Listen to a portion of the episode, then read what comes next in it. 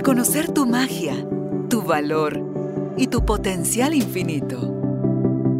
Recordar que ya eres lo que estás buscando y que hay un propósito más grande en todo lo que te sucede. Conectar con tu cuerpo, tus emociones y el poder de tu vulnerabilidad. Esto es Carolina, la mujer de hoy. Presentado por Carolina Alcázar. Un espacio creado para ti.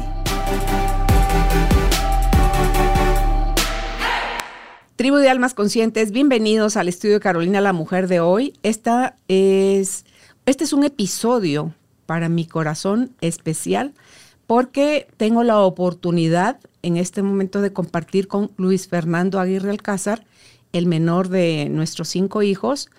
Él, eh, en el mes de febrero de este año 2023, fue diagnosticado con un tumor eh, maligno en el recto y ha hecho una serie de cosas, ha tomado sus propias decisiones algunas totalmente opuestas a las que los médicos en general en cualquier parte del mundo recomiendan, pero él se ha estado dejando guiar por su corazón y por lo que cree él que le hace mejor. Y hemos sido como familia testigos de su proceso, de cómo lo está manejando y también de ver qué es lo que sostiene al cáncer, qué hay atrás desde la parte física, emocional, espiritual, que puede ser parte de la enfermedad que está colaborando a que la enfermedad se complique o puede ser, una vez se toma conciencia, parte del proceso de sanación. Así que como mamá yo puedo eh, dar mi punto de vista, pero vamos a escuchar en gran medida el comentario y el testimonio de él porque le ha funcionado maravillosamente, pero él nos va a ir contando de todos esos procesos. Así que si quieren aprender con nosotros, si a lo mejor ustedes están pasando también por algo parecido, si son ustedes mismos quienes lo están padeciendo, algún proceso fuerte de salud, eh, el deseo de mi corazón es que pueda este mensaje llegar a, llevarte un poquito de luz para que puedas manejar como tú consideres mejor tu propia situación. Así que gracias por estar con nosotros nuevamente y de entradita pues ya te doy a ti, mijito, la bienvenida. Gracias por tu sí, por por decir que, estás de acuerdo a que conversemos esto de manera pública. Mm. Cuando tú nos avisas en el mes de febrero, bueno, cuando Stephanie, tu esposa, nos pone el mensaje el 25 de febrero, es un poquito de antecedente. Eh, sí, eh, Luis es ingresado al hospital de emergencia porque no saben qué tiene. Y ese día, cuando venía yo del gimnasio para acá, venía oyendo eh, en un audiolibro precisamente sobre la voluntad de Dios, puse pausa y dije, ok, Señor, me rindo. Hágase en mí tu voluntad y no se haga otra cosa en mí que no sea tu voluntad. Amén. Seguí 45 minutos después, entra el mensaje y yo digo, Padre, te pelas. Es que miré el reloj y le dije, es que 45 minutos exactos han pasado de que eh, te renuncio a querer yo decirte a ti cómo se hagan las cosas mm. y va la primera prueba. Entonces todavía escucho yo a Dios, mijito, que me dice, o al Espíritu Santo, me dice, ¿me entregas o no tu voluntad? Ahí sí, sí, así porque con mis ojos llenos de lágrimas, porque era, era fuerte. Era fuerte la pregunta, pero fue instantáneo ante, ante esa sensación de que te tengo que soltar. Está también la certeza de, Él sabe el por qué suceden las cosas. No creo en el que Él quiera para ti enfermedad, pero sí sabe en su propósito que si lo aprovechamos bien, va a ser de bendición para nosotros, para ti como, como individuo, como papá, como esposo, como hijo, para mí como mamá, como esposa, eh, como abuela, como suegra. ¿Por qué? Porque nos incluye a todos. Entonces, ese momento de decir, sí, sí acepto.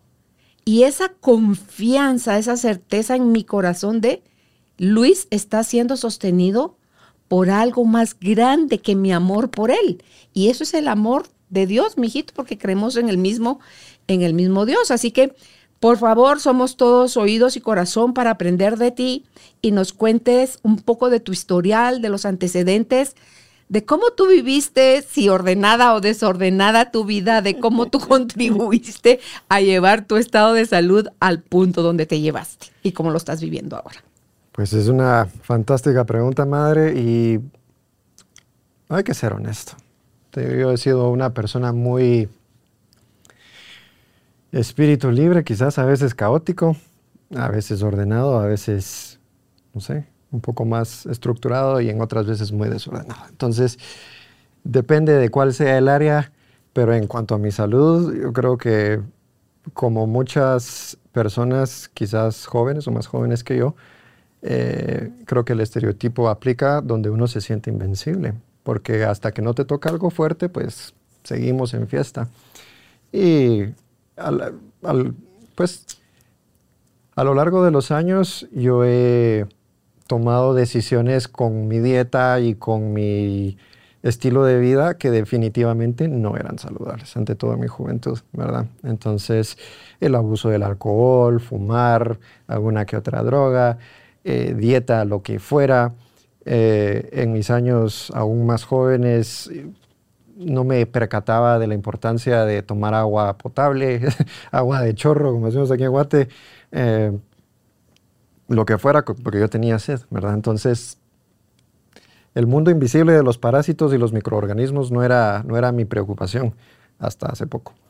Entonces, ese es el aspecto fisiológico existe el aspecto emocional, el aspecto espiritual, ¿verdad? Y todo esto viene a ser una encapsulación de cómo eh, el resultado de una enfermedad diagnosticada se puede ir eh, trabajando en base a, lo que uno está dispuesto a, llevar a cabo, ¿verdad? Entonces, parte de los retos es, es, una, es un área bastante gris donde a uno le presentan, este es el diagnóstico, y decir, lo acepto, no lo acepto, qué quiero, qué no quiero, porque a partir del 2006 em, yo me convierto al cristianismo y desde ese entonces em, mis decisiones han, han sido filtradas a través de mi fe, ¿verdad? Y es ahí donde a través de la prueba y el error, porque nadie tiene el plan perfectamente escrito, vas a hacer esto hoy, esto mañana, y esto te va a tocar, y este accidente te vas a evitar, todo ese tipo de cosas. ¿no? Entonces, por eso es que dentro del cristianismo se vive por fe y no por los sentidos, ¿verdad? Em, y eso es algo que a mí me ha, me ha pesado mucho eh, positivamente porque em, eh, o sea, me resuena, me, me, me hace resonancia Em, de una manera impactante y eso es lo que he optado a hacer algunas veces muy bien, algunas otras veces no tan bien, ¿verdad? dentro de mi humanidad, pues es así como, como lo llevo. ¿Qué pasa con, con este año? Pues yo estoy eh, a, mediados de enero en una fiesta del trabajo en Irlanda y eh, solo me tomé un trago, que me regalaron un whisky. Y listo. Al otro día amanecí un poco mal, eh, como de resaca, pero no muy, no muy fuerte. Y eso me duró dos semanas, un dolor de cabeza, eh, en fin, luz así muy sensible y ya más fatigado, ¿verdad? Por meses ya venía Stephanie, mi esposa, diciéndome eh, que, me, que, me, veía un poco pálido, que no sé qué, que no sé cuánto. Y dije, ah, pues en Irlanda no sale el sol, aquí uno se pone pálido porque no hay de otra. Y efectivamente es un factor, pero no a tal punto porque yo estaba, yo de plano estaba en negación. Porque como me sentía bien hasta cierto punto, eh, pues no quería decir, aquí hay algo mal, vamos a revisarlo porque no me estaba sintiendo mal. Entonces, ¿qué pasa con este dolor de cabeza que no se va? Pues ya me está debilitando, voy al doctor porque probé acupuntura, masaje, todo lo que fuera. Cambié un poquito mi dieta, me hidraté, nada. Entonces, al llegar al doctor, les dije que era una resonancia magnética porque creo que tengo algún dolor de sinusitis, puedo tener una infección. Nada, que primero vamos a hacer un antibiótico, que no sé qué, pero también un examen de sangre. Bueno, hacemos el examen de sangre. Irlanda es popular por ser un poco más demorado con su tema de salud, entonces me esperé semana y pico en los resultados y eh, me llegan a decir, ah, todo está bien. Y al día después, todo está bien, excepto su hemoglobina, que está críticamente baja. ¿Cómo así? Usted no sé cómo está caminando, usted debería estar casi muerto porque su hemoglobina está en 6 y lo normal es entre 14 y 17 para un hombre. Entonces, ¿qué puedo comer? No, no, no, no. Usted no va a comer nada. Yo digo, ¿qué puedo tomar? ¿Qué, ¿Cómo vamos a resolver esto? Sí, el camino cómodo. Porque me dijeron, usted se tiene que ir al hospital. Y yo, ¿para qué voy al hospital? Esta mañana fui al gimnasio, lo quíteme el dolor de cabeza. Le dije, eso es lo que yo quiero. Ah, yo estaba, Yo oigo y digo, está la madre, está hablando Carolina, por Dios, qué horror. Bueno, pues, dale. Es algo, es algo sí, sí, heredado, heredado. Sí, sí, sí. Ok. Entonces me dice, no, usted tiene que ir de emergencia al hospital a que le hagan una transfusión de sangre porque se puede morir. Dije, esta gente muy exagerada. Pero no, no me dejaron en paz. Afortunadamente, estos doctores eh, se encuentran dentro de los edificios del trabajo. Es uno de los beneficios de, del chance. Y eh, pues ya llamaron al hospital, que yo iba en camino, que me esperaran. Entonces dije, va, voy. Le dije a Stephanie, se preocupó inmediatamente. Dije, ¿para qué te estás preocupando? No nos han dicho nada. Y dije yo de camino, porque dije, me voy a mi casa y que les vaya bien. Pero no, dije yo voy a ser sensato, perdón, voy a ser sensato y eh, voy a mm, hablar con un amigo doctor para que, a ver si me una, una confirmación. Y me dice, tu hemoglobina está así de baja, tienes que ir de urgencia crítica al hospital ya. Porque si se te sigue bajando, puedes tener un fallo en los pulmones, algo cerebral, no sé qué, no sé cuánto. Dije, no, no, no se hable más. Bueno. Y entonces, pues ya me hicieron la transfusión sanguínea, me pusieron tres unidades de sangre y tengo una foto del antes y después donde estaba grisito bien cenizo. Mario. Cenizo. Y después ya un poco más latino. Entonces dije yo, si era, si es, o sea, a partir de ese momento dije yo, ya, ya no más. ¿Tuviste miedo en algún momento? ¿Te asustaste? No, más que shock de decir, estaba Ups, mal. Sí, sí, sí, estoy mal. Estaba, exacto, estaba mal. Pero ahorita ya me estoy sintiendo mejor. Entonces, eso sí, la mejora fue muy gradual. El dolor de cabeza tardó mucho en desaparecer porque la hemoglobina iba subiendo poco a poco y me pusieron hierro, esto, esto y el otro. Entonces, em, me hicieron una colonoscopía por el historial que tenía yo de hace ya 8 o 9 años, casi, eh, de pólipos.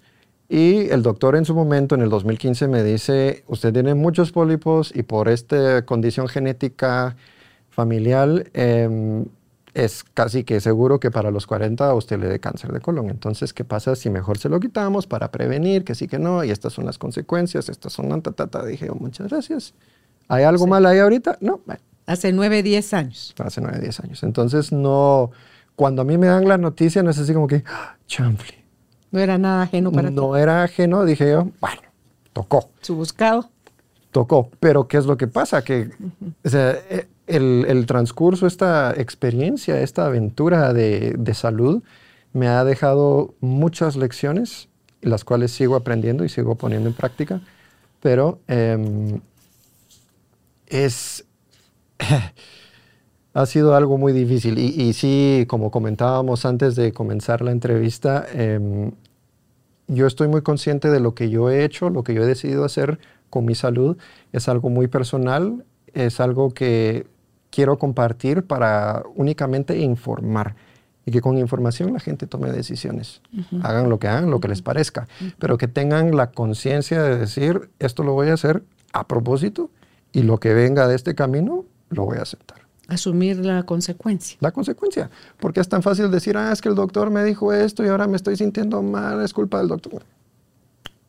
Hay caminos por tomar y la cosa es tomar una responsabilidad de sus propias decisiones y vivir en paz de la mejor manera posible con ellas. Cuéntales cuál es la decisión que tomaste.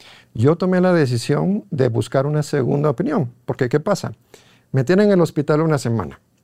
Yo tenía que estar solo de un día para el otro, supuestamente por la transfusión de sangre, pero me tienen una semana por este tema de las demoras del sistema de salud. Entonces me hacen resonancias, me hacen una tomografía y otras pruebas de sangre pues cada día para ver cómo va el tema de la hemoglobina. Y eh, me dice uno de los doctores que vio la colonoscopía que no se mira bien, pero solo me dice, no se ve bien, vamos a ver qué opciones tomamos, ok, pero no me dijo nada. Me dieron de baja, me voy a mi casa y empiezo a cambiar mi dieta un poco porque dije yo, si tengo el hierro tan bajo, pues tengo que ver algo. Y em, me dan la cita para seguimiento el Día del Cariño, el 14 de febrero, y me dicen, bueno, vamos a ver sus opciones. Digo, ¿opciones de qué? No me han dicho nada. Ah, no le han contado. No, usted tiene cáncer del colon. ¿Quién te dio la noticia? Una enfermera. Ah, La asistente del doctor, eh, cirujano. Entonces me dice, me- mi esposa pues, inmediatamente se pone a llorar y así como que, ok. Entonces, ¿qué podemos hacer al respecto? ¿qué opciones tengo? Entonces, cuénteme, ¿qué es lo que vio? ¿Qué significa? ¿Qué está pasando? Pues es de tal tamaño, de tal grosor, se encuentra aquí, es algo bastante serio y nosotros recomendamos eh, que haga quimio y radio por X frecuencia y X tipo durante seis semanas, esperamos unos meses y luego eso hacemos cirugía para quitarle todo el colon y dejar una ileostomía que te dejan el intestino delgado por una bolsita aquí y esa es tu manera de vivir el resto de tus días, sea la cantidad que sea. Entonces dije, ok, me parece. Entonces, ¿por qué no solo hacemos la cirugía? Ah, es que están inflamados unos ganglios cerca del recto, que sí que no, entonces la radiación es para desinflamarlos. Ok, dije, me parece. ¿Hay alguna alternativa? Y desde el momento que me dijo así escuetamente no, dije, "Mm". Sí la hay. dije yo, para mí que usted ni yo sabemos todo lo que existe por saber. Entonces, dentro de lo que usted no conoce y yo no conozco, puede existir la posibilidad de que sí hay una alternativa a esta sugerencia. Entonces, en base a eso, pues les di las gracias por, por su tiempo, por su información y que iba a buscar una segunda opinión. En eso entra el doctor, se molesta de manera pues fuerte y me dijo antes de salir casi que somatando la puerta de la clínica de que yo no tenía ninguna alternativa, que estaba perdiendo el tiempo, que pensara en mis hijos y que cada vez, cada día que pasaba incrementaba no sé qué porcentaje de que esto llegara a metástasis y ya no me pudieran hacer nada por ayudarme. ¿Te hicieron firmar algo? No. Te, eh, usted es totalmente No. el único responsable, nosotros ya cumplimos y... No, ellos tienen documentado todo, todo trámite, toda propuesta. Es más, se tardaron X cantidad de meses en darme copia de ello. Otra cosa que tampoco me, me quedó, me quedó bien, le sigo pegando el micrófono. Igual soy yo, por eso uso este. Perdón al equipo de edición. Pero, en fin. Entonces, em, ¿qué pasa luego de eso? Eh, pues sentar cabeza, pero miedo, no. ¿Por qué? Yo cuando fui en 2015 al doctor y me dice, esto es tu futuro, esto es lo que te toca. Dije yo, eso sí me, eso sí me dejó con un poco de miedo en el momento. Pero dije yo, lo tengo que poner en oración, ¿qué es lo que me dice Dios al respecto? ¿Y qué te lo- dijo? Y lo único que me dijo, y me ha dicho al respecto, porque mucho he preguntado y nunca he escuchado nada más, es, yo soy tu Dios, tu senador, y hay algo que sea imposible para mí. Puf. Eso me queda a mí paz. Pero, ¿qué pasa? Está el lado fe, pero en mi falta de sabiduría, en mi insensatez, en mi continuo orgullo, porque he tenido problemas Sí, de orgullo. bastante. sí, soberbia y arrogancia y orgullo Ah, han sido parte de los caldos en los que moviste tu vida antes. Eso llega en 10 minutos. Eso, eso- eso- eso nos estamos saltando a lo jugoso. eso, es, eso, eso es para un rato. Entonces, eh, al tener esa paz, pues yo sigo campante por mi rumbo, diciendo, Dios Ya Dios me mí. dijo. Dios me dijo que Él va a estar por mí. No percaté de que iba a ser el proceso, de qué tan doloroso, de qué tan eh, transformativo, en fin.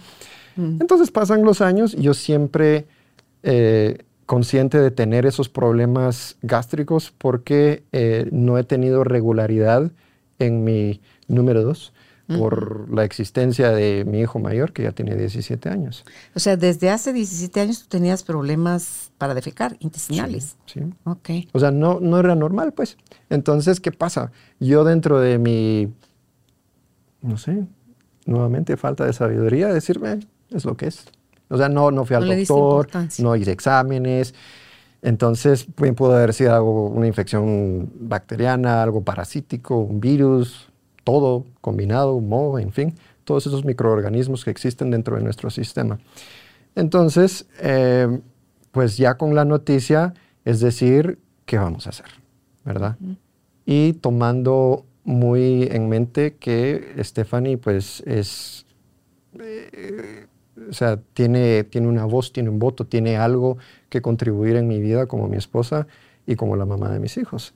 Ante todo, poderle comunicar esto a, mis hijos de una manera transparente y adecuada, pero no desde el punto de vista que me he topado con quizás la gran mayoría de las personas a las cuales les he contado, ¿verdad? Entonces, ¿qué pasa? Cáncer, yo no me despierto pensando en cáncer. Desde que me lo dijeron hasta el día de hoy, yo, cáncer es porque me preguntaron. No es como que me junté con un cuate y decía, ah, sí, fíjate que el cáncer. No. ¿Cómo estás? Que no sé qué, ¿cómo te sentís? Comparto, ¿verdad? Esa es mi única conciencia del, del tema enfermedad.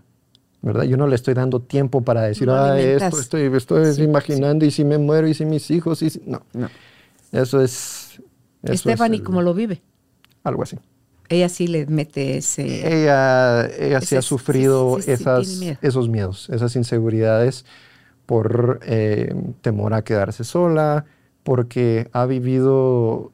nosotros hemos tenido una relación bastante peculiar, donde hemos tenido... Eh, muchas experiencias fuertes que nos han forjado, pero dentro de ese proceso pues hay mucho dolor, hay mucha, hay, mucha herida que con el tiempo hemos ido sanando y por la gracia de Dios ha fortalecido nuestro matrimonio. Tus heridas, las de ella, el adaptarse a una relación de pareja, mm. hijos, otro país, Luis vive en Irlanda, em, todo ese tipo de situaciones como que entraran a una licuadora y a ver, pues hagan algo con esto, que puede ser un camino que se autodestruye uno si no encuentra la luz o el camino o, no está tomado de la mano de Dios, creo yo. O bien todo ese caos te puede permitir también ir al punto de quiebre donde tú puedas empezar a, sanar tu, historia. Eso. Y eso es lo que ha sido esto, en realidad. Em, la reacción que yo he tenido de las personas que le he comentado, fíjate que me diagnosticaron cáncer, es como que a ellos les hubieran dado cáncer. Se aterran. No, se me así como que, así como que ah, te moriste. Y yo digo, no, hombre, vení, vení, estoy bien, me siento bien, aquí está, o sea, calma, calma, ¿verdad? Pero eso, eso ha sido una de las lecciones más fuertes. El saber cómo llevar la reacción de mis seres queridos y amistades y colegas y demás de, tener esa empatía, de decir, está bien sentir miedo, ¿verdad? No es así como que estos pobres diablos, ¿qué les pasa? ¿Verdad? No es, no es hacerlos de menos por tener ellos sus propios sentimientos. Si no coincidimos al mismo nivel, es mm, ya sabía que no podíamos ser amigos. ¿Tú crees que beneficia o perjudica a quien lo está padeciendo eh, la lástima de alguien hacia ti o... Eh, Yo o no, ¿cómo quisieras tú si se pudiera pedir que cuando tú compartes con alguien recibieran la noticia, ¿qué, te sirve a ti de parte de alguien externo a ti en cuanto a la mirada hacia ti eh, eh, con tu tema? Hmm. La mirada hacia mí en ese caso debería... ¿Qué quisieras? yo en mi mundo ideal hubiera sido, ok, este es un reto, vamos adelante con ello.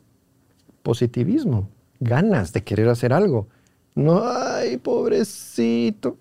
No sé, un, más, te sirve más un en que te puedo ayudar. ¿Qué quieres hacer? Sí, que, sí. Ah, ¿querés reto? Yo te puedo ayudar de esta manera. ¿Querés que te ayude? ¿Verdad? Entonces, ¿por qué? Porque si yo estuviera muy cerca de personas que andan dentro de una burbuja de lástima, negativismo, entonces, por favor, de lejos. Y tuve que tener esa conversación con mi esposa, porque ella sí estaba muy así. Le dije, mira, esto por favor lo vas a tener que llevar con un terapista, con alguien, con el pastor de la iglesia, con una amiga, con un amigo, con un grupo de amigos.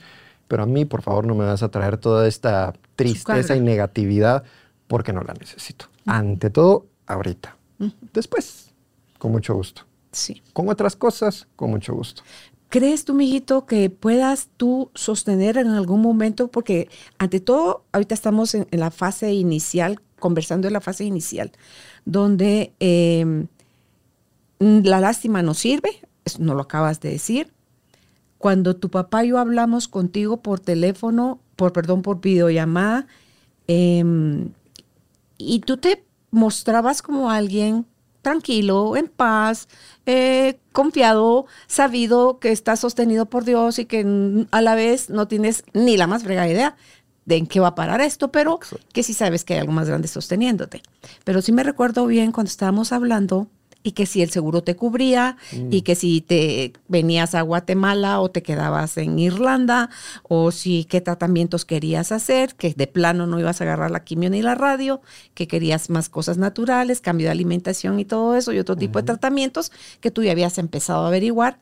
Pero recuerdo cuando te dijimos que si lo del seguro, si te venías a Guatemala, por ejemplo, o a Estados Unidos o a otra parte del mundo a tratarte, ahí ellos no te cubrían sino hasta un reembolso posterior. Exacto.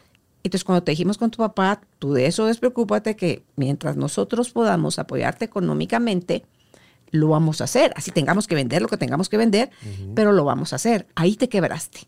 Ahí finalmente lloraste, pero yo creo que ya era otro tipo de llanto, no el llanto del miedo de me estoy muriendo.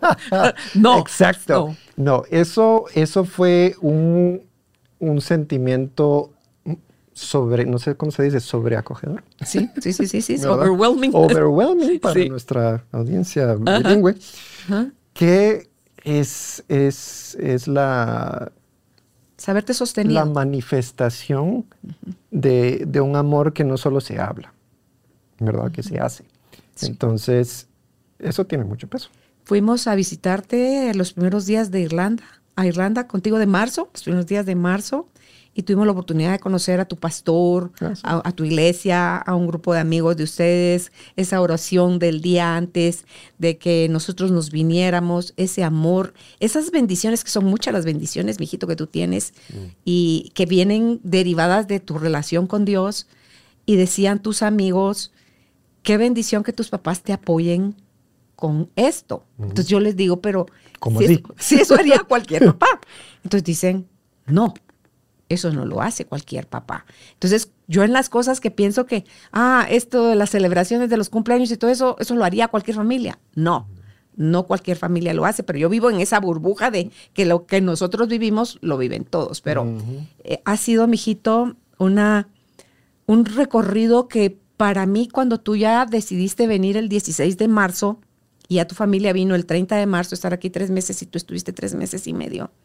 Y esa reunión, porque yo quería hacerte relacionado a eso, pero yo sí le decía, padre, padre, muéstrame el momento en que yo quiero tocarle el tema a Luis, de lo que cuando nos reuniste aquí en la casa para contarnos ah, lo que te había pasado cuando eras niño. Entonces, no se abrió el espacio. No tenía que ser ahí. No tenía yo que enterarme de esa manera, sino tenía que suceder aquí en Guatemala para que pasemos a esa parte, porque eso también influye, ¿verdad? Entonces, dentro de las experiencias que cada persona vive, eh, su historia puede estar colmada de bendiciones y de pruebas difíciles que le mueven a uno el piso y que te llevan a tomar al final, mijitos, decisiones bien tontas, bien dolorosas que a quien más afectan es a uno mismo, ¿verdad? Entonces, eh, está ya, Luis Fernando viene aquí el 16 de marzo, y em, nos reúne como familia. Ellos son cinco hijos, Álvaro y yo, y entonces nos da la noticia que a mí eso me movió el piso porque yo misma había pasado por eso. Entonces, ¿qué les quieres contar de esa parte? Y si nos puedes decir de qué forma crees tú que esto pudo haber tocado tu, tu cuerpo en enfermedad, mijito. Hmm. Em, lo que platicamos ese día y que yo, yo creo que ah, eso fue como que el, último empujoncito, ¿verdad? De parte del Espíritu Santo en decir, ya toca compartirlo. Porque yo tenía, tenía ganas de hacer eso por mucho tiempo, pero no entendía por qué. Porque pues, uno no va a cambiar nada. Dos, ¿qué me van a ayudar? no pueden cambiar nada. Entonces, y dije yo, mejor les evito el dolor de saber porque ya es suficiente yo con pasar con, con estas experiencias, ¿por qué afligir a los demás con ese pensar? Pasaron muchos años.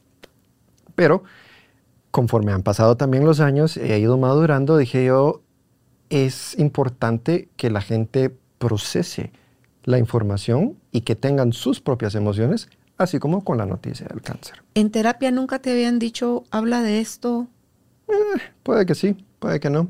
Ok. No recuerdo muy puntualmente, pero sí lo, lo mencioné en terapia Ok, hace como unos 10 años, por ahí. ok, ok. ¿Verdad? Entonces, eh, dije yo, pues ahora es cuando. Entonces, ¿qué pasa? En mi infancia, o sea, en el periodo que a uno le quitan los pañales y lo dejan ya solo en ropa interior y, y- y demás, eh, para ser un niño grande, ya no bebé, Ujú. eh, tuve yo la experiencia de ser abusado sexualmente por una empleada doméstica con la excusa de decir que esas actividades eran para ayudarme a dejar de orinarme en mis pantalones. No sé si me estaba orinando mucho, o sea, una incomodidad, no sé. Esa era la excusa. ¿Tuviste miedo? No, ¿Asco? no, No. estaba confundido. Ok, confusión. Sí, Esa es la palabra. porque? Confusión. Sí, claro. Es que a mí me pasó a los cuatro años. Entonces, te mueven el piso, la realidad se enturbia y entonces empiezan a pasar Sí. cosas, mijito, que dice uno, madre celestial, esto es más común, esto, Mm, el abuso, es más común de lo que tú y yo podamos imaginarnos. desafortunadamente. Y se suponía en el pasado que éramos las mujeres más proclives a, a ser víctimas de eso. Hoy en día se sabe cada vez más cuánto los hombres también han sido víctimas de eso Sí. y cómo eso afecta. Y no solo eso, sino también dentro del mismo sexo, pues, que es también donde vienen otro tipo de problemas. Entonces, em, dentro de esa confusión, yo tengo dos, dos eh, cosas muy puntuales así grabadas permanentemente. Una, el placer, buen placer, ¿verdad? Y dos, el miedo a orinarme, ¿verdad? Porque por, por ese tema de la confusión. Entonces yo por muchos años, no creo que haberlo compartido, pero por muchos años he tenido pesadillas de orinarme, ¿verdad? Me orinaba por aquí, me orinaba por allá, entonces me levantaba a ir al baño y así, así, así. Y hasta que, pues, dije yo, ahí quedó. ¿verdad? Pero eso es a esa temprana edad. Y todo esto, a ver, eso no me causa algo físicamente, pero lo que sí me afectó psicológicamente fue que esta misma persona quería como que reemplazar tu lugar queriendo tener más afección de mi parte hacia ella que de mi parte hacia ti. Entonces, esa, esa actividad de, o intención de traición, no. Es- eso sí me, me produjo mucho enojo, mucho enojo, ¿verdad? Y eso, desde ese entonces, lo he tenido, o lo había tenido, hasta hace poco, ¿verdad? Eso no es sano. ¿no? ¿verdad? Hay enojo justo, ¿verdad? Que te indigna, por ejemplo, el que hagan esto con menores o con cualquier persona de cualquier edad. El abuso no es justificado, jamás. Eso es un enojo eh, digno, justo. Pero no la rabia y, y, o sea, esto se evolucionó, se transformó, se mutó dentro de mí eh, de manera, pues, más, eh, menos placentera con el paso de los años, a ser retador, a no escuchar, a rechazar las autoridades, a ser completamente independiente, porque si yo no tenía quien por mí a esa corta edad, yo tenía que adivinármelas y eso es lo que hice. Y eso es lo que me tocó. Entonces, si de por sí yo era una persona pícara y traviesa, o sea, hubiese sido muy difícil corregirme al no tener esta información, mucho menos las herramientas para poder lidiar con alguien con este tipo de problema, Claro. ¿verdad? Entonces, ¿qué pasa? Pues me convierto en una persona desafiante, sí, muy creativa, esto, el otro. Esto es en base a comentarios, no me estoy echando flores yo. No, pero tú también sabes que cuáles son tus, tus dones, mijito. Sí, sí. Y, en dónde le falta uno, o es que si de plano no lo tiene uno. Cabal. Pero a mí me, me- me ayudó mucho el, el meterle ganas, esfuerzo a algo que me interesara y ver cómo florecía eso, fueran deportes, materias dentro del colegio, estudios profesionales, en fin, o relaciones, ¿verdad? Entonces a mí me, me gusta mucho conectarme con la gente, me es fácil conectarme con la gente y... eh, ¿Crees que eso se te vivo. dio más fácil viviendo en Europa que No. cuando estabas aquí en Guatemala? No, es diferente. Porque aquí en Guatemala, a pesar de mis traves y de mis problemas mentales y emocionales no comunicados, fui capaz de hacer amistades que gracias a Dios hoy por hoy todavía tengo, ¿verdad? 20, 25, 30 años después todavía somos amigos.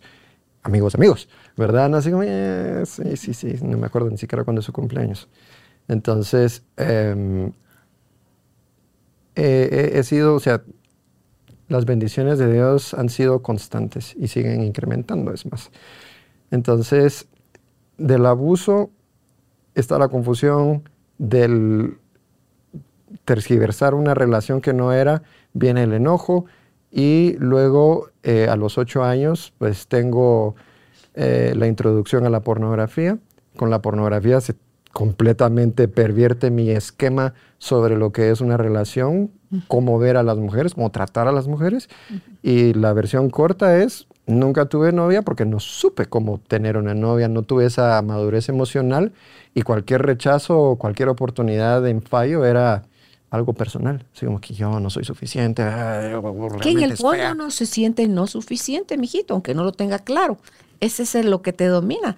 A mí mi lema era, a mí nadie me vuelve a joder la vida. Mm. Entonces eso me llevó a hacerme desconfiada, arisca, eh, como que sospechando de que este me quiere joder la vida, no, de aquí no voy a sacar nada bueno, no, o sea, sí, de verdad, por eso es que te digo que se te mueve el piso y la forma en que interpretas lo que sea que te esté pasando. O sea, Exacto, todo está va con distorsionado, esos, con lentes de desempañados. no me vas a fregar a mí esta vez. Exacto. Y eso yo es ya estoy que- dañado, ni creas que me vas a dañar. Y antes de que me dañes, te voy a, dañar yo a vos. O sea, no me conoces. O sea, Eso. sí, sí se pone uno bien a la defensiva, mijito. Y en esta cultura guatemalteca eso es efervescente, pues, porque aquí es tan fácil molestar a la gente y que lo molesten a uno. Es más, es parte de un proceso, La como un rito. cultura. Sí, ¿no? es parte de la cultura. Es parte de la cultura y si uno no tiene apodo en el colegio, uno no es nadie, pues. Entonces, así como que, ah, tal persona, ¿quién? Ah, Ah, el, el apodo. Sí. Simón.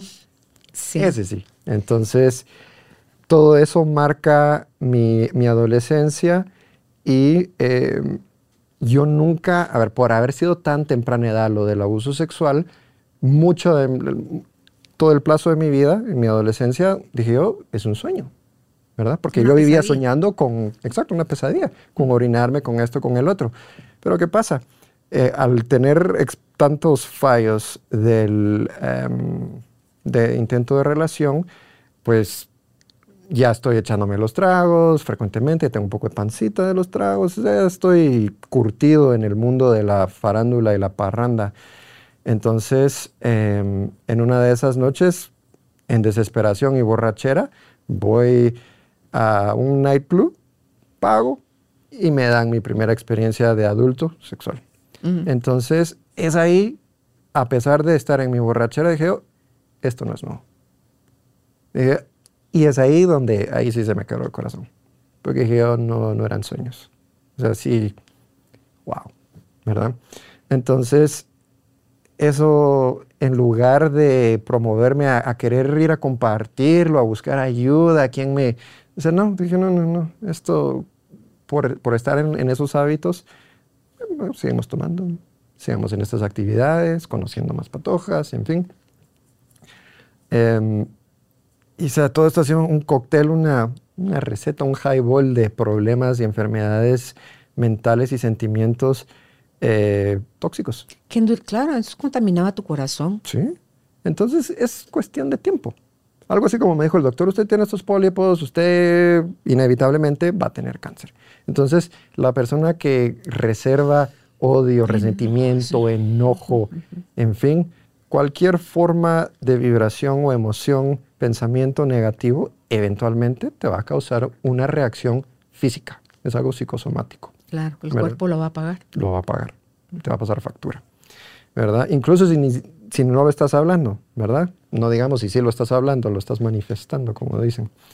Entonces... Em, Empezaste en este proceso también a buscar ya nuevamente la terapia, acompañarte no solo en tus cambios de alimentación, a reforzar, porque tú nos dijiste, mira madre, yo pensé que mi relación con Dios estaba bien, pero no, hoy está mejor, porque también te pudiste dar cuenta de qué cosas estaban flacas o débiles ahí mm. eh, y, y, hasta dónde podías relacionarte con él de una manera, es que no es lo mismo creo yo hacerlo desde una manera sana porque no lo aprendimos así, a verlo como que en un mismo estado de gratitud, mijito, por todo lo que Él es y hace por nosotros y que nosotros lo damos como parte del paisaje, lo naturalizamos y decimos, si así tenía que ser. Mm. Pero todo es cuestión que falte para que venga la angustia o venga la desesperación o vengan los, las patadas de ahogado. Entonces, em, en la parte espiritual, ¿cómo te tocó? Para poder estar ahora con la paz que tú tenés? Pues a mí no es que me hayan hecho la jugada, pero parte tal vez en febrero, marzo, pensé, esto es una jugada. ¿De ¿Por quién? Qué? Del espíritu. Ah, ¿Por qué? Porque cada año nuevo en el servicio de la iglesia, en la celebración, bueno, vamos a, a orar y ver en qué nos enfocamos, qué palabra tiene Dios para nosotros este año. Y en mi caso, era la palabra transformación. Entonces dije yo, buenísimo, mis finanzas se van a ir para arriba, voy a ir al gimnasio, y eso estaba haciendo. El gimnasio me estaba poniendo más fuerte, sí que sí, mejoré mi dieta y de repente chimpum. ¿Qué pasa con la noticia? Entonces, a la hora, desde un punto de vista espiritual, de decir, hay cáncer, ¿vas a confiar en mí o no? Ja, ¿Qué quiere decir eso? Porque lo que pasa con el, una de las cosas que me ayudó a tomar el camino que tomé fue la mm, cantidad de presión que estaban haciendo los doctores con decir, ya, vas tarde, esto hay que hacerlo inmediatamente. Es más, te, te lo facilitamos, pero para ayer, ¿verdad? Entonces, pero, ¿y las alternativas? No hay alternativas, tenés que hacer esto ya, ya, ya. No, dije, a mí no me van a poner en una esquina, no me van a poner con miedo y decir, tenés que tomar una decisión ya. Ah, sí, sí, no. Entonces, inmediatamente digo, momento, vamos a poner ahí en la repisa y si tengo que volver a platicar de algo, vuelvo.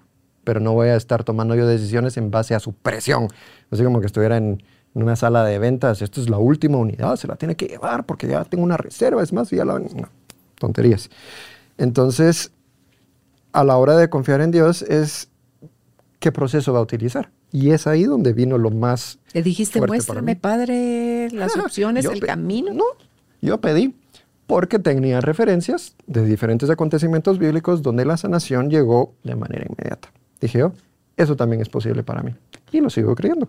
Sigue siendo posible para mí. Muchas, todas las bendiciones que Dios le ha dado a otras personas, yo también soy capaz de recibirlas en su gracia. ¿Estás dispuesto a recibirlas? Claro. Pero no quiere decir de que las vaya a recibir si no es así como él quiere el proceso.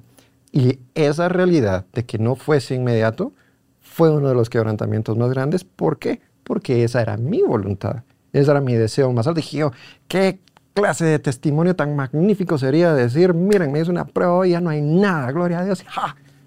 No, no, no. O sea, ahí sí vamos, como te decía yo, con las dosis altas de eh, arrogancia, soberbia, ah, ego. eso yo lo tenía por adentro, pero no, yo no estaba muy consciente de ello.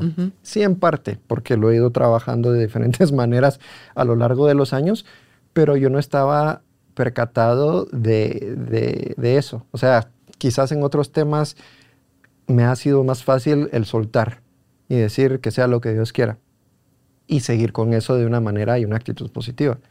Esto no ha sido fácil. Yo creo que si me hubiera tocado hacer quimioterapia, radiación y cirugía, tampoco hubiera sido fácil. O sea, no había camino fácil, no había un atajo. Entonces, como dije hace unos minutos, yo tomé una decisión y las consecuencias de ello es algo que yo estoy preparado a afrontar. Entonces, pero tu esposa, pero tus hijos, esta es mi decisión, esta es mi vida y este es el ejemplo que yo les voy a dar en base a lo que yo creo.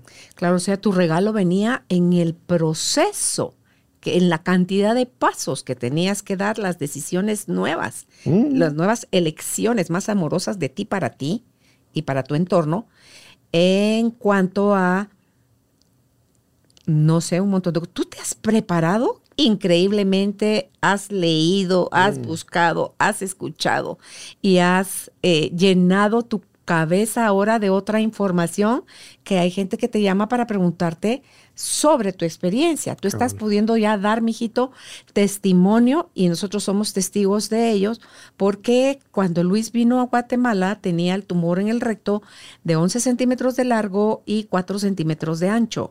Y cuando se fue el 30 de junio, regreso a Irlanda, lo tenía en 6 Seis- seis centímetros, centímetros y uno y medio. y uno y medio de, de ancho. Entonces, ya ahí estábamos en la mitad, digamos. Vamos en mejora y sin complicaciones, porque todo era, si no te haces esto, Vas a- metástasis. vas a tronar, sí. Metástasis, metástasis. Entonces, bueno, vamos a hacer una tomografía, todo bien. No hay metástasis, ¿verdad? Entonces, no es de decir, no, voy a ir en contra de lo que digan los doctores sin importar lo que digan, no. Tienen su lugar, la medicina tiene su lugar, eh, pero en este caso, no, ¿verdad? Entonces, parte de ese proceso de maduración y del soltar el orgullo, soltar ese ego, mi voluntad, o sea, es algo que yo he tenido desde, desde esas heridas tan tempranas, pues. Y me ha funcionado, me ha servido para bien en, mi- en mis... Perdón. sí, pero es la falsa fuerza, mijito. Sí, ah, no, lo que pasa es que Lo sí- lleva a uno sí- a destapar, sí me ha- es que es bien loco. Sí. me, ha, me ha servido, y me, lo decían las terapistas, te ha servido para sobrevivir y para poder salir adelante a pesar de tanto reto, esa caparazón que te has puesto, La falsa fuerza. ¿verdad? Pero ah, en esta etapa ya no te sirve. Es más, en esta etapa te está perjudicando. Hay que, Hay que quitarlo. hay que desarmar. Entonces, ¿cuál ha sido lo más fuerte? Soltar mi voluntad. ¿Qué ha sido lo segundo más fuerte? El ser vulnerable. ¿Cómo lo interpretas tú el ser vulnerable? El ser vulnerable es permitirme, o sea, ser yo en una manera eh, expuesta hacia mi esposa y hacia mis hijos, en que tengan la capacidad de poder lastimarme, si así lo, o sea, poder exponerme emocionalmente desde mi corazón y no tener un orgullo que digan estas tonterías, pa, todos. Contrario a que, porque es el miedo a volver a ser lastimado, lo que uno dice, ser vulnerable, es que ahí es donde confundimos el concepto desde el dolor que tenemos de la niñez, es donde decimos de mi sombrero que yo me vuelvo vulnerable, porque eso significa totalmente que me van a lastimar. Es debilidad. Claro, y eso es falso. Entonces, el ser vulnerable es, me muestro como realmente soy, me arriesgo a ser amado o a ser rechazado, porque es parte de la vulnerabilidad, pero te habrá permitido sentir el amor de Stephanie y de tus hijos profundamente. Sí, genuinamente. Y en ningún momento te lastima. No, entonces yo cuando hice esos ejercicios, iba en- dentro de esos procesos de terapia, eso sí me dio ansiedad. Eso sí me causó, ¿cómo que vulnerable? ¿Qué- Que cómo que tengo que ser, no, sí? no, no, no, no, no. Como que sin barreras. Y así como que, ¿dónde está la pastillita que lo... res-?" No, ahí sí quería yo ese camino fácil, pero no, no, no. Entonces, todo este proceso ha sido como de quitar costras. Ahí estaba podrido, hay que desinfectarlo. A ver, ya se va recuperando poco a poco.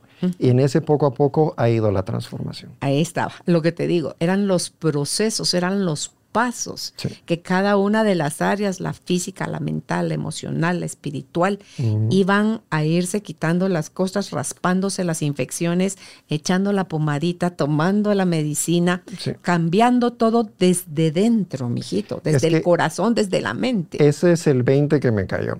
Decir, si Dios me hubiese curado inmediatamente, yo hubiera seguido con las mismas actitudes y formas de pensar que me hubieran enfermado eventualmente otra De vez otra o de quizás de otra manera. Sí, sí. ¿Verdad? Sí. Entonces, Dios en su gran amor me lleva en este proceso que ahora es, es mucho como con el cambio de la dieta. Yo ya no tengo trastornos mentales en soñar con comidas que ya no estoy comiendo, que antes sí comía, que no eran saludables para mí. Al principio, cuando empezaste todo esto en marzo, o sea, los placeres, mijito, como humanidad nos han ganado. Mm, en todos los sentidos. Entonces, eh, pero es que eso me encanta, es que tú que eras súper carnívoro, Y te dijeron, mire, De señor. corazón lo sigo haciendo, ma. pero, eh, o sea, mejor porque no está tu verdurita, sabe a, sabe a cielo, esto es lo que hay, esto es lo que toca. Y a lo mejor algún día vas a volver a poder comer la carne sin exceso, sin abuso, pero sí con disfrute y gratitud, ¿verdad? Entonces, yo creo que cualquier cosa en exceso es donde está dañino. Ni lo escaso ni el exceso, sino que en el justo medio, ¿verdad? Entonces, en el caso nuestro con tu papá, es, a mí me permitió, padre, con que tu papá tuviera unos años antes que tu cáncer en la garganta, que ahí sí me asusté, horrible, ahí sí, delante del doctor, yo lloraba, pero sí. Así mi Entonces me dicen. Carolina, pero si usted sabe, sí, pero también soy humana.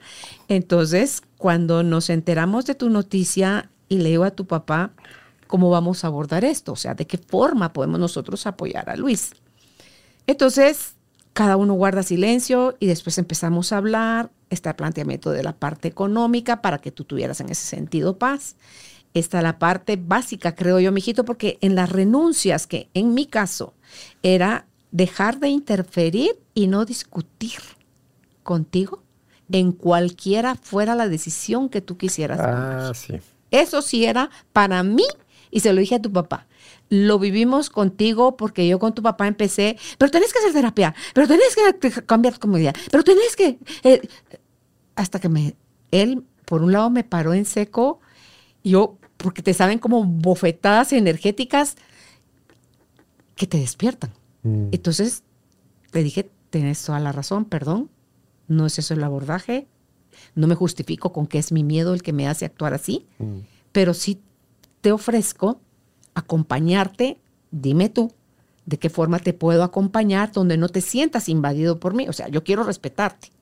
Entonces nos vinieron a dar esta, esta cátedra de tres horas sobre la alimentación y le dije, ¿te sirve más si hago tu misma alimentación o tú la haces diferente? No, me sirve más si la haces.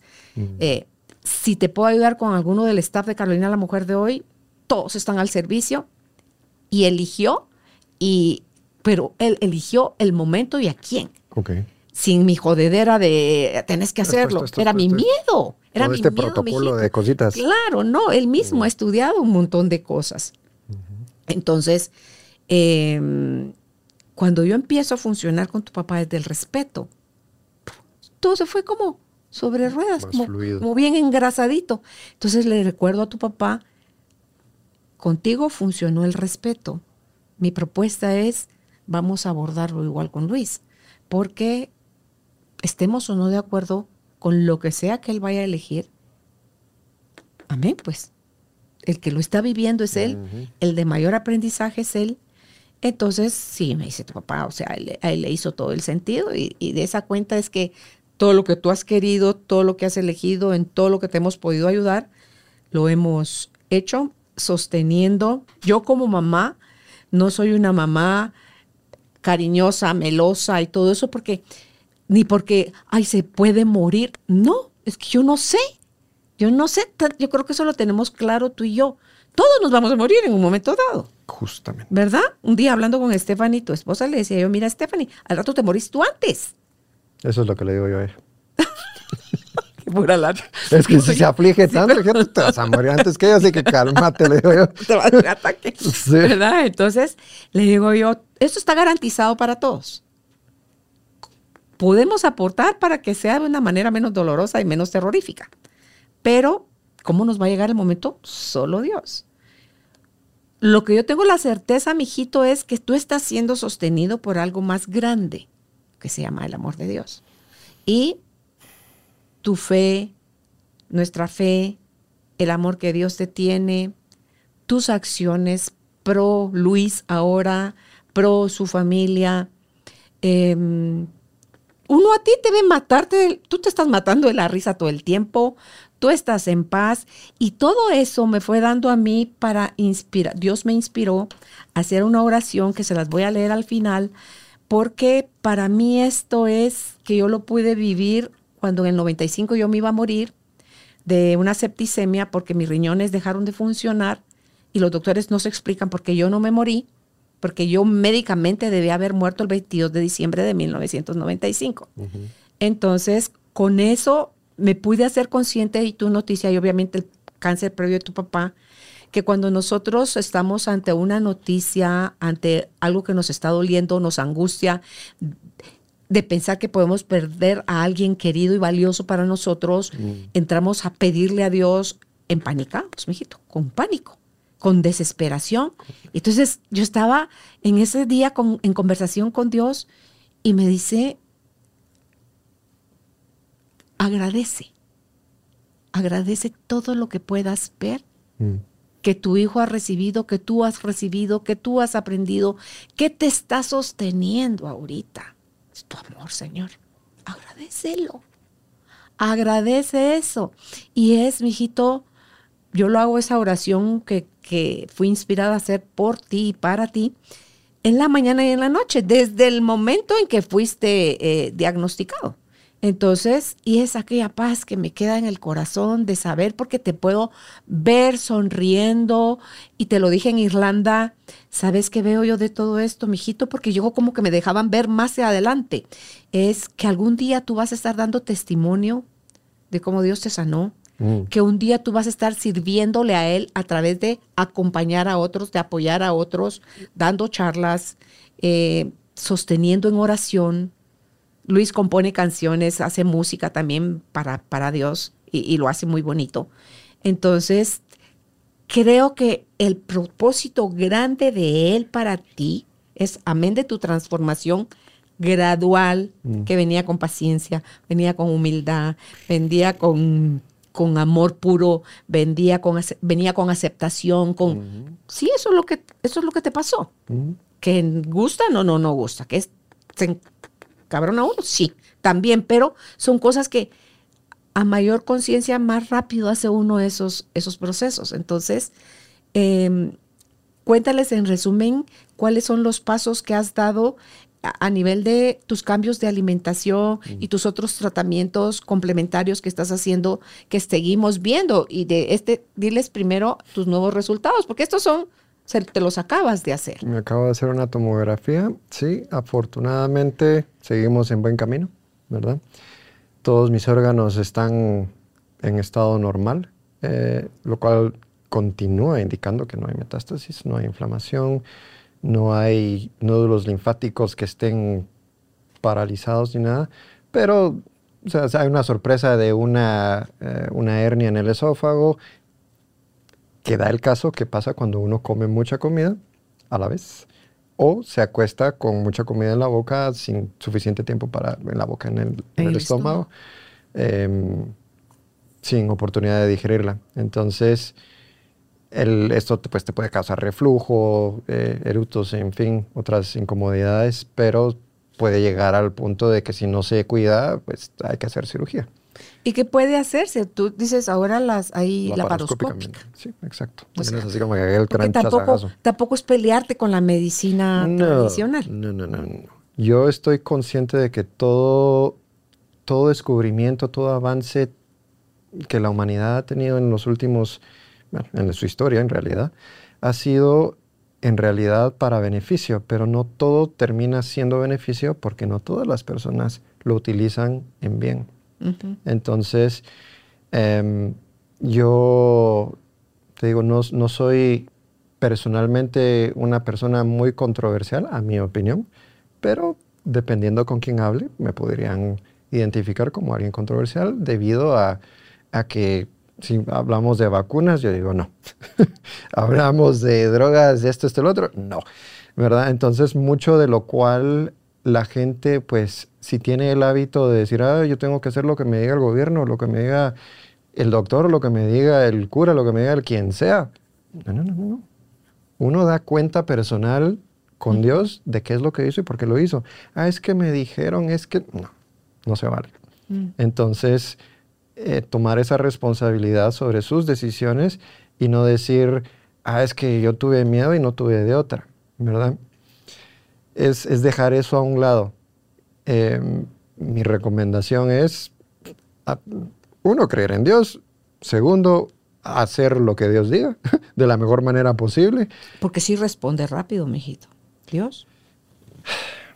No te responde rápido.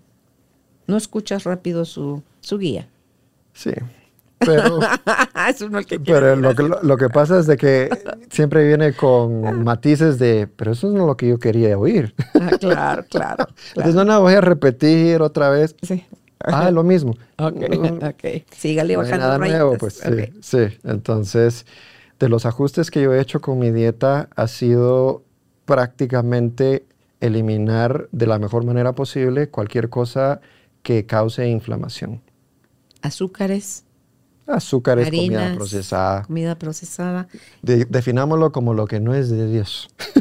plantas, o sea, todo lo que exista te da la tierra. Sí, si viene en una bolsita de una plano, caja, no. un frasco, una lata, Exacto, no. exacto. O sea, eh, en su mayoría, porque hay cosas que definitivamente sí funcionan bien así, pero la idea es evitar todo lo procesado, todo lo que tenga químicos. En su momento, te diría yo, de mayo, de, de junio, porque no, no es ni hace tanto tiempo, de junio para atrás, todo lo que me pudiera haber encantado comer, que mis chucherías, que mi comida rápida, o sea, todo lo conveniente no es bueno. Claro, todo lo que le gusta a la boca. Entonces, eh, le hacías como que el rechazo a las cosas que no te hacían bien, pero había otras que te ganaban. Y ahí era donde Stephanie hacía la cara, Nina, mira, Luis, no hace caso. Digo, tenerle paciencia, tenerle paciencia porque es, es romper con hábitos de Es eso. 40 años, mijito. Es eso. Es, yo tenía un deseo por la comida al punto de idolatría porque lo estaba soñando. Las tortillas y yo habíamos sido almas gemelas hasta hace unos meses. Ay, Luis. Yo, sí, madre, yo hice en... A ver, me diagnostican, me vengo en marzo. Antes de venirme en marzo, yo en febrero, con, con- es más, cuando ustedes llegaron a visitarnos, con el grupo de la iglesia decidimos empezar a ayunar los miércoles en oración por eh, buscar la voluntad de Dios y la sanación y estar en paz. Entonces, en una de esas, pues dije yo, voy a ayunar más tiempo. Entonces empecé a ayunar y seguí ayunando, seguí ayunando. La gente comía y yo decidido.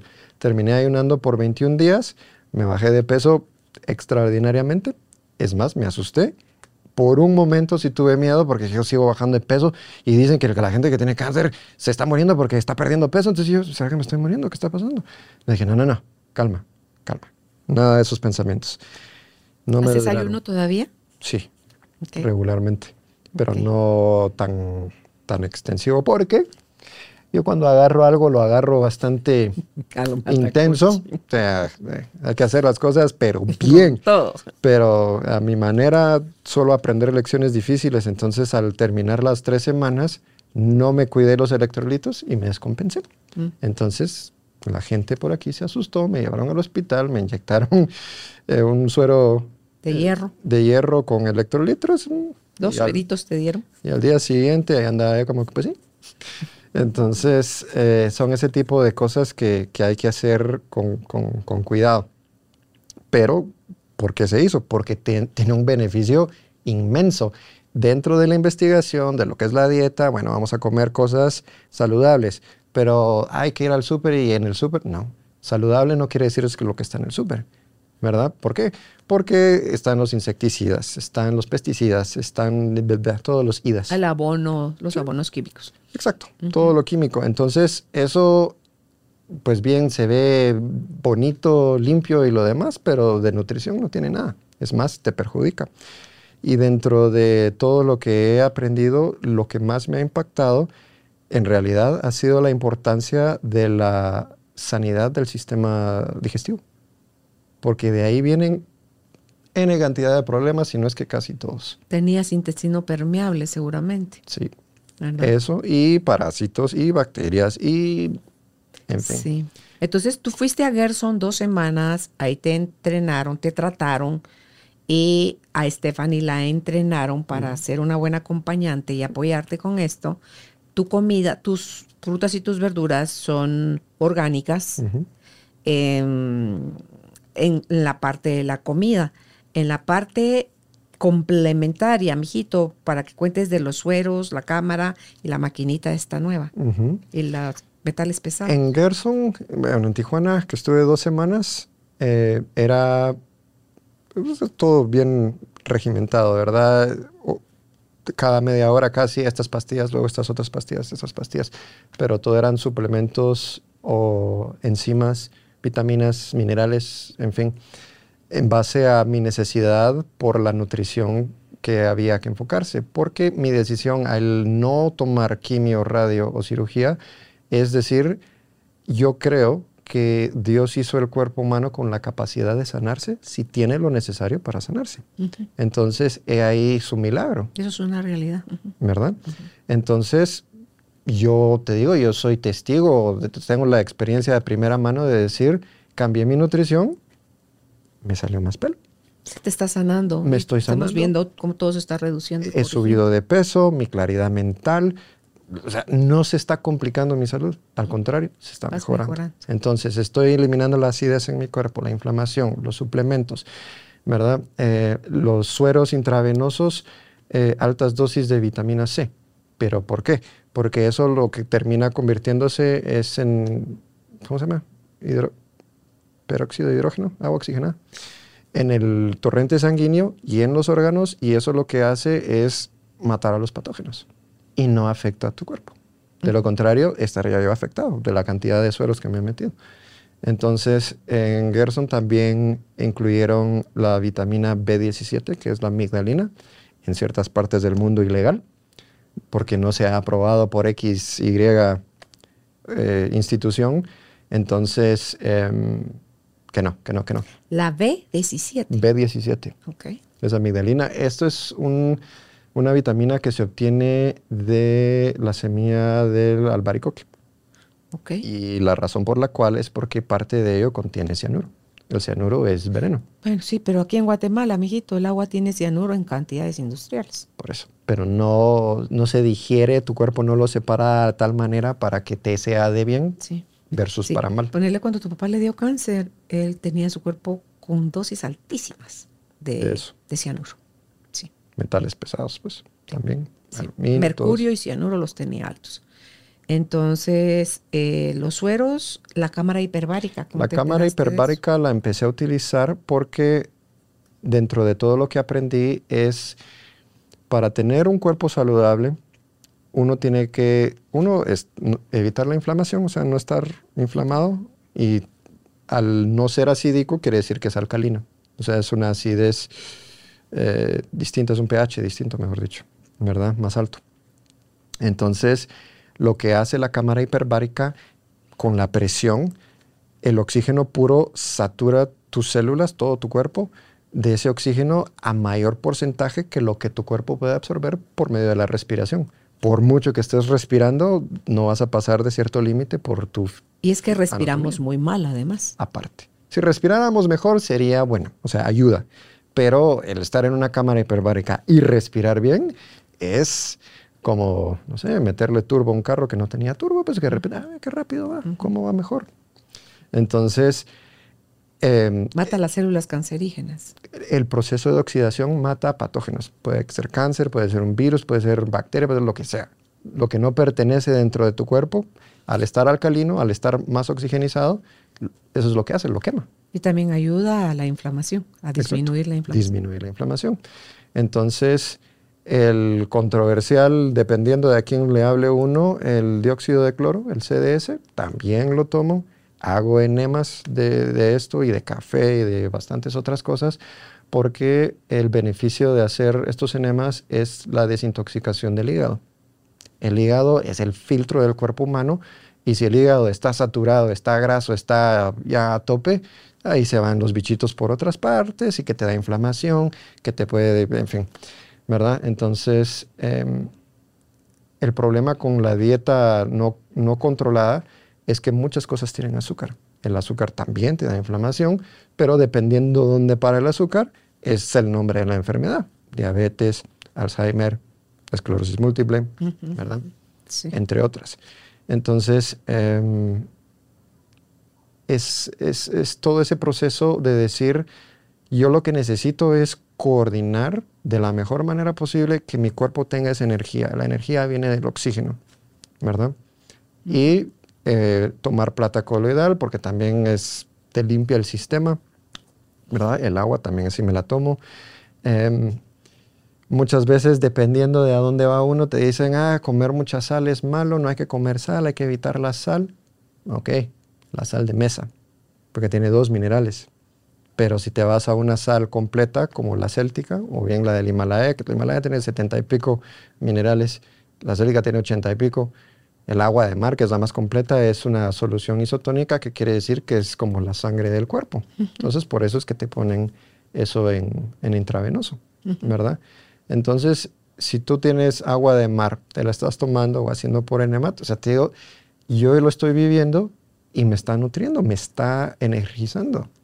Claro, está también el kefir, la kombucha y cuanta otra cosa, suplemento, macha, todo eso es, echar. Todo eso va para el sistema digestivo y para tener el balance adecuado de bacterias y, demás dentro del, dentro de la microbiota. Ahora cuéntales de la última adquisición que es tu maquinita esta que compraste en España. Sí, esta mi maquinita me enteré eh, gracias al CDS, lo empecé por Andreas Kalker, eh, ahí lo podrán ver en, en internet pero este científico trabajó con otros científicos y desarrollaron una, una quizás mejor versión de la maquinita del Zapper, que era de la doctora Ulda Clark, que también ha tenido su, su reputación en base a, sanar a la gente lejos de la medicina convencional. Entonces me conseguí esta maquinita que se llama Biotron, son dos electrodos que emiten microvoltaje variable dependiendo de un rango de frecuencias que lo que hacen es atacar a los patógenos, ¿verdad? Entonces tiene la bendición esta maquinita de tener 130 y pico programas para cosas que o sea, uno ni se imaginaría. Pero ¿por qué funciona? ¿Cómo funciona? El cuerpo humano es energía, el cuerpo humano, por lo tanto, es vibración, es un o sea, se afecta por campos electromagnéticos y es electricidad. Por eso es que mm, si uno agarra las baterías, se la pone en la lengua. Lo hiciste, niño capaz. Dicen, dicen. Ah, esos son rumores. Pero mm, la cosa es que es una realidad. Decir, ay, yo no creo en eso, pues de nada sirve no creer porque es una realidad, o sea, es innegable, ¿verdad? Entonces, debido a esa naturaleza que así es como somos compuestos, em, al ir teniendo estrés, al tomar malas decisiones de, nutrición y demás, el cuerpo se acidifica, los patógenos están, se incrementan y eso va eh, incrementando la carga positiva de, las enfermedades. De las enfermedades. Y lo que nosotros realizamos a la hora de tocar nuestros pies descalzos en la grama, en la tierra, en la playa, en el, planeta, el grounding, es esa descarga de positivo y absorber la carga negativa de la tierra. Verás tú como que si Dios sabría lo que estuviera haciendo. y eh, incrementa la vibración de las células eh, rojas, los glóbulos rojos, mejor dicho y fluye mejor tu sangre. O sea, tiene más vibración y se ve microscópicamente. Entonces, ha sido impresionante cómo algo tan básico, algo gratis, algo eh, tan sencillo, es algo que está dando soluciones. Entonces, es ahí donde ya, ya, empiezo, ya empiezo yo con mayores deseos de querer compartir para que la gente sepa de que no es cierto que digan, ah, solo de esa manera es mentira. Es mentira. Y a lo mejor, mijito, va a haber gente que haga todo lo que tú has hecho y extra cosas. Y si el propósito de Dios es hasta aquí, es hasta ahí. Correcto. O como tú decías al principio, la sanación inmediata. También. También hay gente que sucede de esa manera su sanación. Cada quien tiene su propio propósito. Y de igual manera, yo conozco personas que han recibido quimioterapia, cirugía y radiación y ahí siguen. La lograron. La lograron. Entonces no es como que ah, eso es completamente. No. no, no, no. Cada quien desde su sabiduría interna y en conexión con Dios, creo yo, elija. Me gustó oírte decir, porque eso es algo que aquí en Carolina, la mujer de hoy, promovemos, que somos energía, somos vibración y solo te faltó decir y somos información, que es el siguiente pilar. Porque toda tu historia de vida es esa información que está archivada en tus células, que viene de tu cultura, de tus eh, experiencias de vida, de tu conocimiento. Entonces, desde ahí cada quien está viviendo su propia realidad. Porque podemos ver una misma cosa tú y yo e interpretar cosas totalmente diferentes. Entonces, cada quien lo hace desde esa propia información o esa propia experiencia de vida. Entonces, em, en mi caso como mamá, te digo nada más que me hace feliz que, estés con nosotros las veces que tengas que venir para tus chequeos aquí a Guatemala. Eh, pues tú sabes que esta es tu casa, tú sabes que tú con tu papá cuentas conmigo y con él para, para todo incondicionalmente. Em, estás en nuestro corazón, estás en nuestras oraciones, estás, em, sostenemos tu fe aquí a la distancia em, y puedo yo elijo, como dices tú, yo no me amanezco nunca y mi hijo tiene cáncer. No, nunca. Es, y, yo sonrío cuando estoy haciendo mi oración porque la grabé y entonces la oigo y entonces hasta sonrío cuando la estoy viendo porque estoy viendo la imagen de lo que estoy diciendo, que quisiera que cerráramos con eso. Eh, de, quiero leerles porque no me la sé de memoria, fue, fue inspirada a hacer esta oración. Solo te pediría a ti, mijito, si pudieras cerrar tus ojos en lo que yo hago, leo la, oración esta para ti. Si tú quieres una copia, si te gusta, la encuentras en, nuestro, en nuestra página web, carolinalamujerdehoy.com.gt. Ahí lo puedes buscar donde están los blogs. Lo compartí hace ya un tiempo. Está el blog, está como oración de gratitud por Luis Fernando. Obviamente tú le quitas el nombre de él y le pones tu propio nombre o el nombre de tu ser querido y si te sirve a ti, yo estaré más que feliz y encantada de que este también haya sido para ti. Así que vamos a, cerrar con esto, con esta oración a la que Tati le pido nada más cuando estés en la edición, Tati, le puedas poner, yo te voy a decir qué música de fondo y con eso nos, nos vamos a ir despidiendo de, de ustedes. Entonces, esta es oración de gratitud por Luis Fernando. Padre amado, pongo a Luis Fernando en tus manos porque no encuentro mejor manera de amarlo que reconociendo que su vida te pertenece y dándote gracias porque es parte de la mía al permitirme ser su mamá. Gracias Señor porque Luis Fernando goza nuevamente de buena salud física, emocional, mental y espiritual, porque vive en la abundancia de la paz y del amor, condiciones propias de los hijos de Dios. Gracias Señor porque tú viniste para que tengamos vida en abundancia y dársela a Luis Fernando, y por permitirme contagiar, permitirle a él contagiar tu amor por donde va.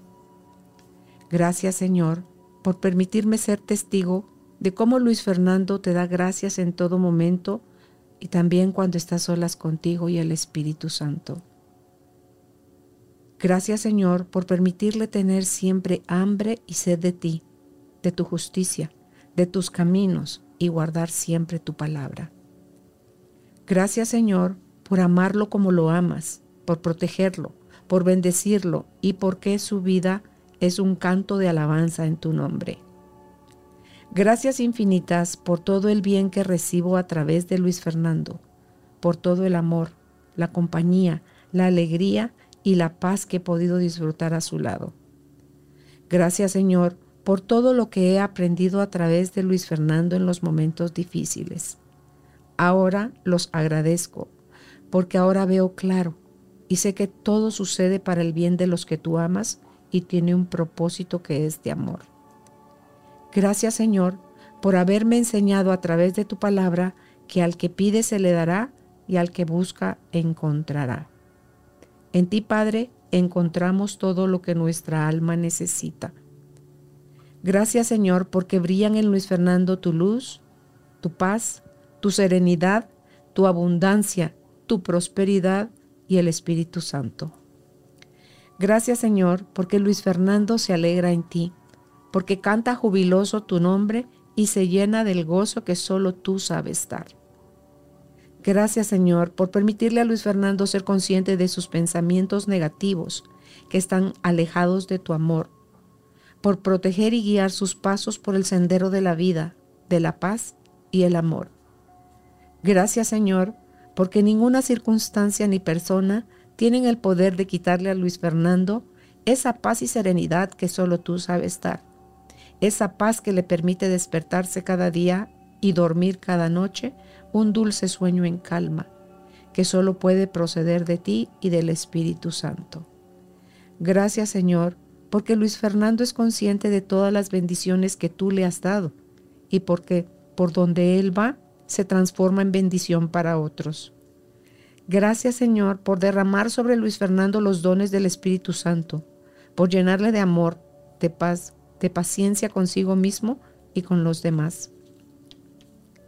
Gracias Señor por concederle a Luis Fernando el don de la fidelidad hacia ti, hacia sí mismo y hacia todos los valores que le hacen grande y libre, así como tú lo creaste. Gracias Señor por darle a Luis Fernando el don del dominio de sí mismo, que le permite resistir a sus pensamientos negativos y dolorosos y le permite resistir a las tentaciones de su propia condición humana.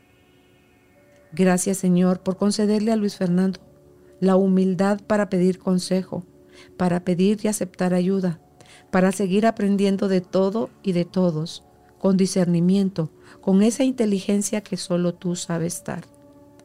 Gracias Señor por darle a Luis Fernando humildad para no olvidarse que tú eres su origen.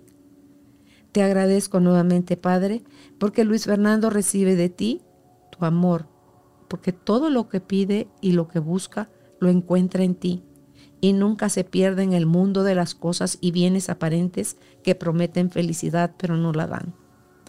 Dios de toda bendición y todo consuelo, que tienes reservadas miles de bendiciones para cada uno de nosotros.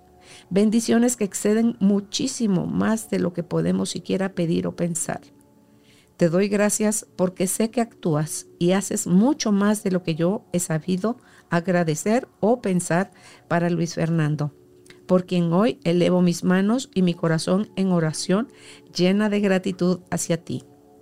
En tu nombre y en tus manos, Señor Jesús, Pongo la vida y todo lo concerniente a Luis Fernando y descanso en tu promesa, dándote infinitas gracias porque sé que has escuchado mi oración. A ti, Señor, sea por siempre todo el honor y toda la gloria, por los siglos de los siglos. Amén.